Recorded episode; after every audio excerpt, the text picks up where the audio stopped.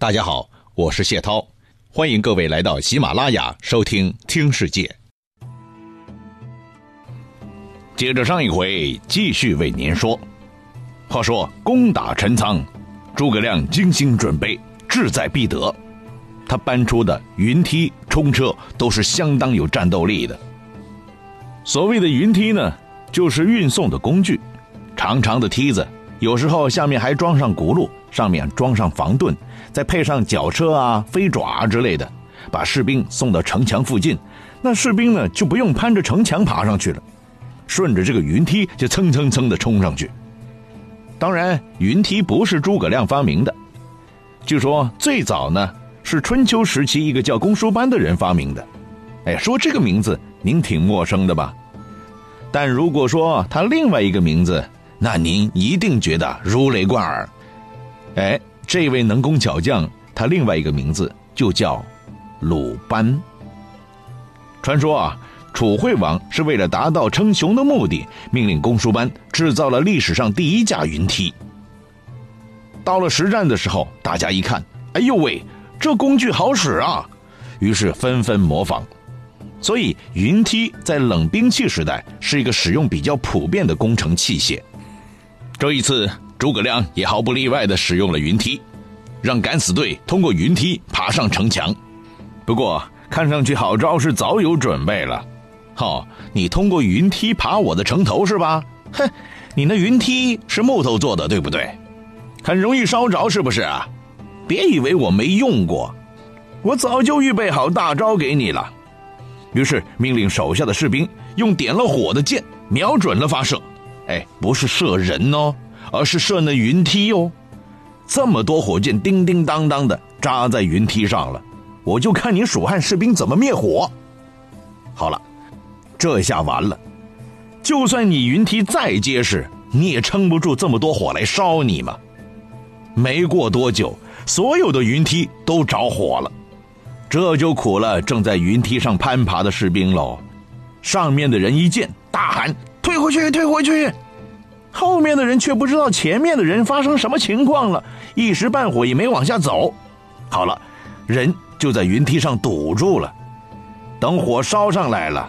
才发现想走已经晚了，熊熊大火之上，那些士兵迫不得已只能往下跳。云梯，云梯，顾名思义嘛，那是有相当的高度的。你这么往下跳，不就等于直接跳楼了吗？滚下来的人呢，非死即伤啊！那副场景，惨不忍睹啊！在《三国演义》第九十七回当中。有那么一句，说孔明大怒曰：“汝烧吾云梯，吾却用冲车之法。”说的就是这事儿了。也就是说，云梯被毁之后，诸葛亮又把另外一个秘密武器冲车给搬出来了。冲车也叫对楼，顾名思义，就是靠冲撞的力量，试图撞破敌人的城门或是城墙。当蜀汉士兵推着冲车冲上来的时候，好招又有新招了。好啊，你不是用冲车对吧？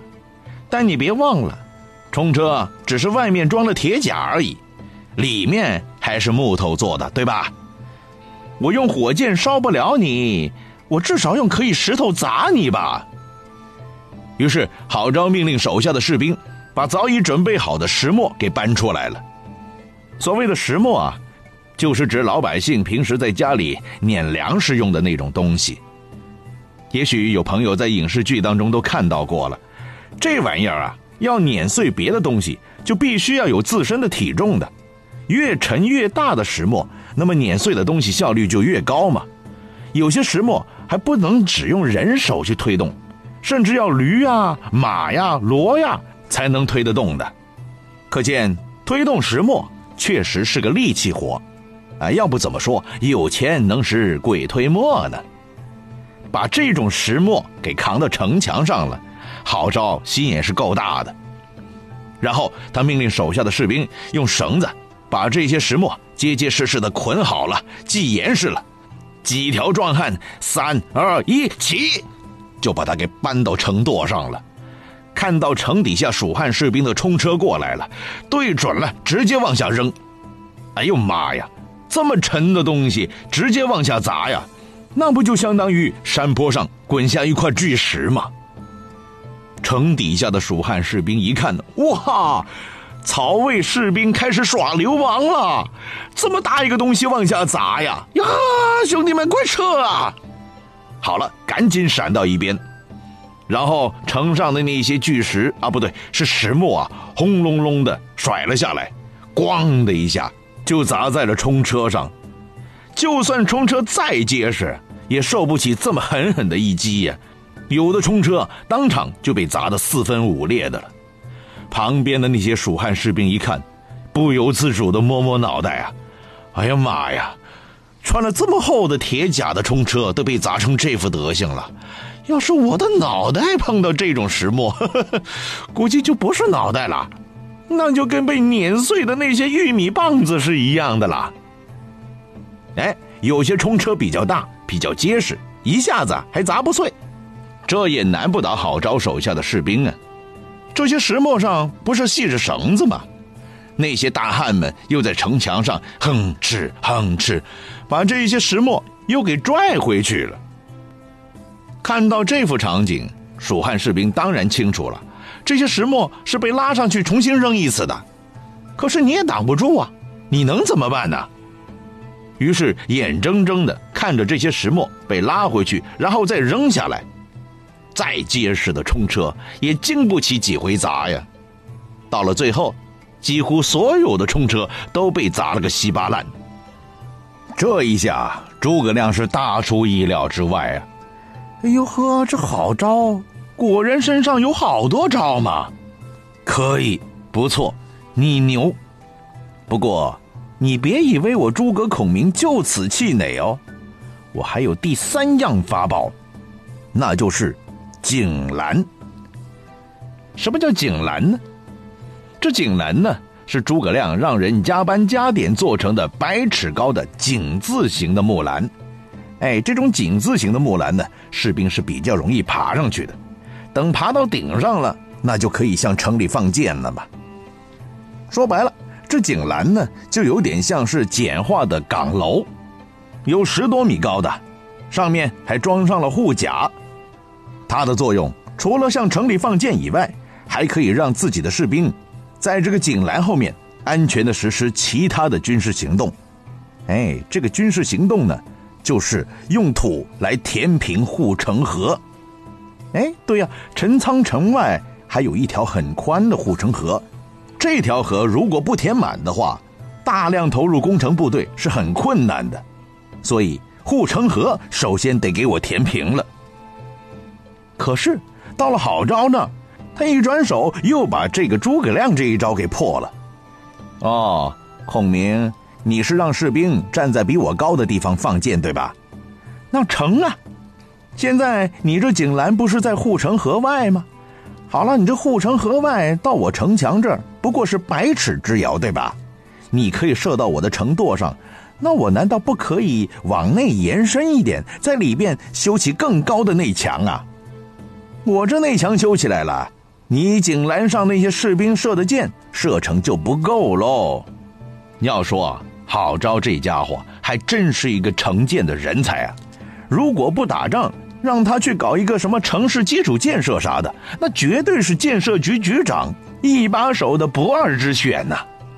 这么少的人力，这么短的时间，哎，这个内墙居然就给修起来了。于是战场的形势就倒过来了，原先是井栏上的那些蜀汉士兵从上而下向城墙里边放箭。现在变成内墙里边的曹魏士兵居高临下的向蜀汉士兵放箭了，我叫你爬井栏，我叫你填护城河，我射死你姥姥的！这一下蜀汉士兵就苦喽，现在自己的箭是由下往上射，距离当然近很多了，而曹魏士兵是居高临下，只要指向天空射下来，就可以远远的形成抛物线，扎到自己身上。哎呀！这仗看起来没得打呀！孔明啊，孔明，你不是诸葛亮吗？你赶紧出主意呀！不然这仗就要输了。碰上了郝昭这种难缠的对手，诸葛亮也是真头疼啊，实在是太无奈了。最后他想到了，地面上不行，我从地底下走啊，挖地道行不行啊？想当年袁绍对付公孙瓒，不就是用这一招的吗？只要地道挖通了，我的士兵不就可以通过地道进城了吗？这就可以来个中间开花，把郝昭搞定了呀。可没想到，这郝昭啊，也真是比当初的公孙瓒聪明太多了。一看城底下蜀汉士兵突然不打了，好像开始弄些土木工程了，不断的往外搬土，他马上就明白了。嘿呦，玩地道战是吧？行，看我怎么搞定你！立刻命令手下士兵在城里边挖了一条又宽又长的横向的壕沟。哎，这样一来，你的地道挖到壕沟这儿了，不就穿了吗？显然，诸葛亮没有当初袁绍那么好的运气，他所有的地道都被郝昭横向挖的这条壕沟给挖断了，通通给破解了。就这样，双方你攻我守的，变着花样玩了二十多天，场面不管是地上的还是地下的都很精彩，看得人眼花缭乱的。可是诸葛亮的进展是一点都没取得呀。攻打陈仓这个思路啊，原来呢只适合于偷袭，悄悄的穿过去，然后达到出其不意的效果。现在折腾了二十多天，这个效果显然已经没有了，想不引起人的注意已经不可能了。原本曹真已经严重关注这个地方了，所以到了现在这个份上。整个魏国高层也把注意力投射过来了，而且吧，他们不会白白看着的，肯定会有所表示的。首先是曹真，作为西部的最高长官，知道陈仓被围之后，立刻派了费耀带兵火速前去增援。随后，魏明帝曹睿也选出了魏国现在最能打的将军张合出马，前去救援陈仓。张合这个人呢？一直是曹家放在西面防备蜀国的大将，对那边的人呐、地貌啊都很熟悉的，派他去再合适不过了。不过魏明帝呢还是放心不下，担心前线的战事，所以在张合出发之前，专门为他摆了践行酒。在酒席上，魏明帝就很关心的问：“哎呀，如果你晚到了一步。”诸葛亮有没有可能拿下陈仓啊？张合是知道诸葛亮大军虽然来势汹汹的，但是有个致命的弱点——后勤。对，就是缺粮的问题了。而且根据诸葛亮写给他的兄长诸葛瑾的信来看，这一次诸葛亮走的是绝壁小道，道路难行啊，人都通不过去了。那些畜生运粮。自然也是困难非常的。诸葛亮这一趟来带了几万大军，这么多人吃吃喝喝都是个大问题呀。所以诸葛亮只能选择速战速决，不可能打持久战、消耗战的。所以当自己的领导问起的时候，张合扳起指头掐算了一下，说了一句：“等我到的时候，诸葛亮。”应该早就撒丫子撤军了。